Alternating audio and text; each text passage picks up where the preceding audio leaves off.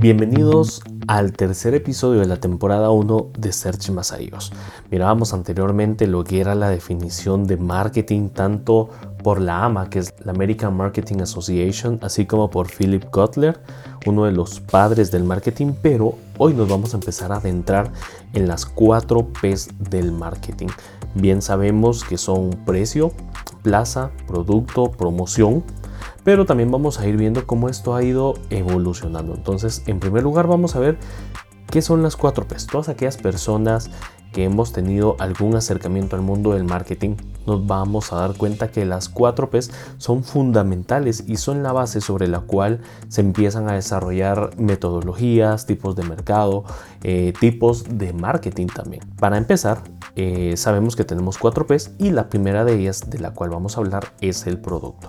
Aquí es decir, qué es lo que queremos vender, qué es lo que vamos a ofrecer, qué es lo que le vamos a entregar al cliente, ya sea eh, un bien o ya sea un servicio. Entonces aquí, cuando hablamos de producto, es todo aquello que nosotros podemos definir desde su concepción, en lo cual nosotros podemos definir las funciones que éste debe cumplir, cómo es físicamente o cómo son las características que va a tener si llega a ser un servicio, con qué se puede llegar a aparecer inclusive, cómo el cliente lo puede utilizar y cuál va a ser el nombre.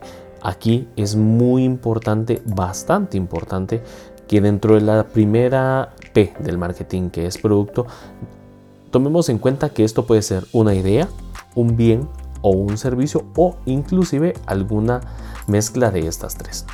Por otro lado, la segunda gran P que tenemos del marketing es el precio. El precio no es otra cosa eh, más que lo que nosotros vamos a cobrar o una remuneración económica que vamos a tener a raíz de haber brindado la primer P, es decir, de haber dado un producto, de haber dado un servicio, de haber dado una idea.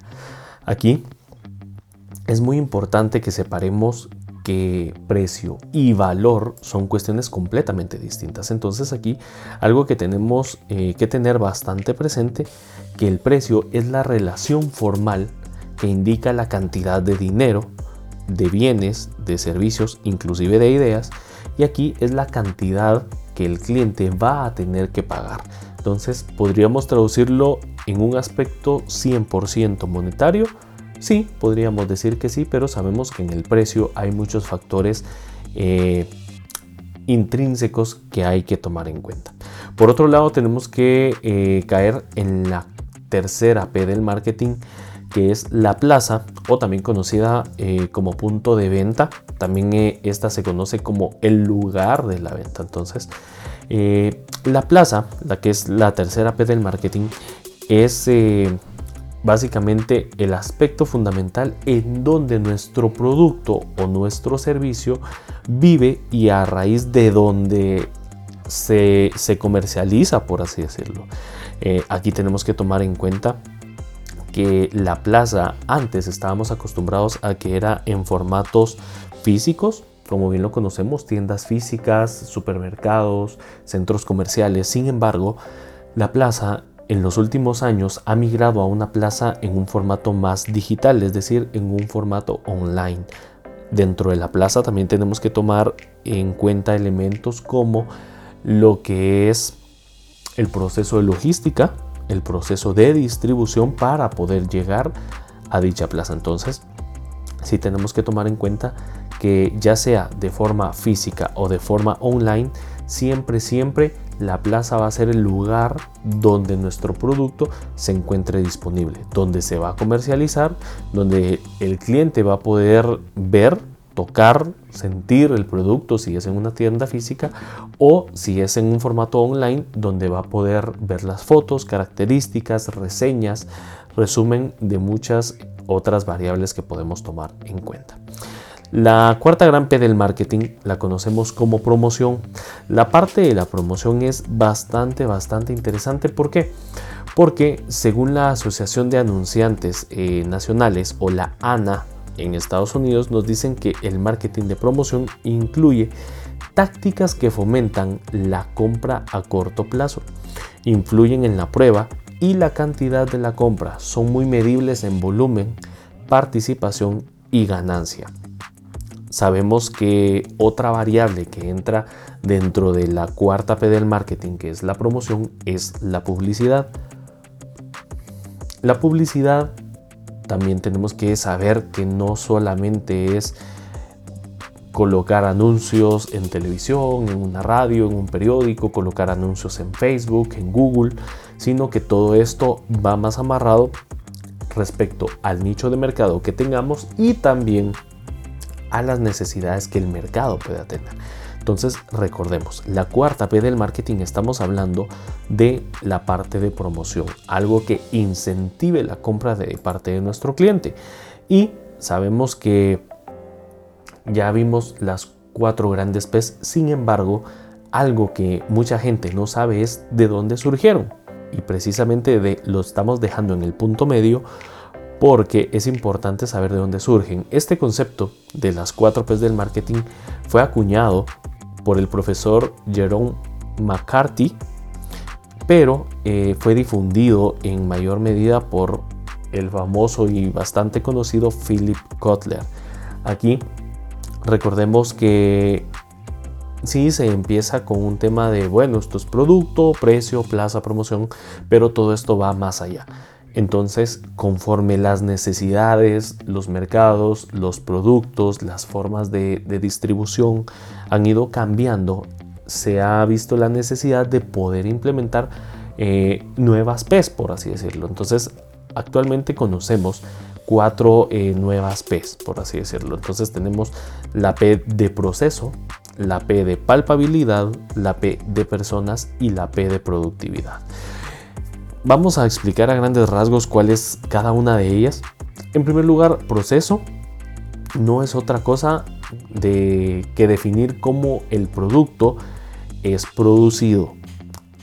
Aquí hablamos de procedimientos, de flujos, de metodologías de trabajo, es decir, algo que nos va a llevar una línea o nos va a hacer tener una línea para poder definir cómo va a ser el proceso de producción de un producto, cuál va a ser la metodología para poder definir un trabajo, cuál va a ser la línea creativa para poder llevar a cabo o crear una idea.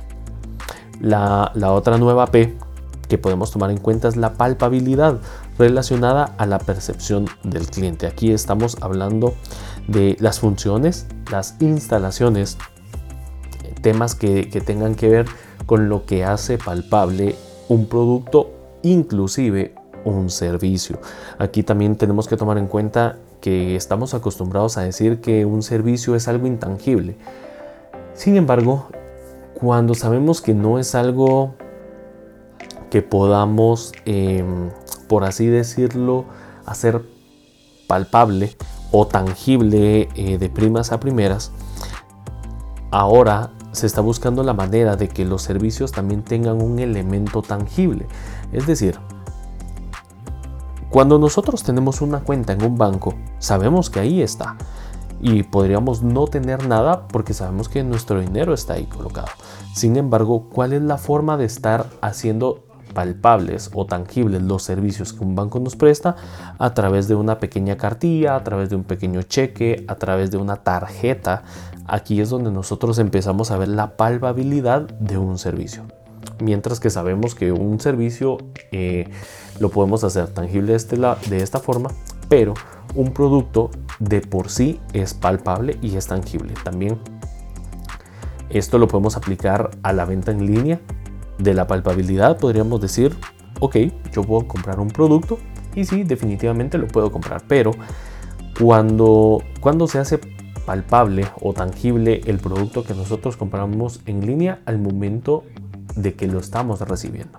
Sin embargo, imaginemos que nosotros realizamos la compra de un servicio en línea o imaginemos que estamos aprendiendo a utilizar PayPal, sin ir tan lejos, que es un servicio, ¿cómo lo hacemos tangible? A través de las distintas transacciones que generan un determinado beneficio para cada una de las personas. Luego, la tercera gran P eh, que estamos recientemente incorporando son las personas. Aquí se refiere a todos los colaboradores, es decir, mano de obra, vendedores, funcionarios, ejecutivos, directivos, gerente, toda aquella persona que está involucrada dentro del proceso de mi producto, de mi idea o de mi servicio entra dentro de esta P. Y la cuarta gran P de la parte eh, de las nuevas 4 Ps, podríamos decirle así, es la productividad. Entonces aquí caemos en todo lo que es relacionado a la productividad del equipo, es decir, con la calidad del producto. Aquí estamos hablando de un rendimiento, de un valor diferencial, de temas de atributos.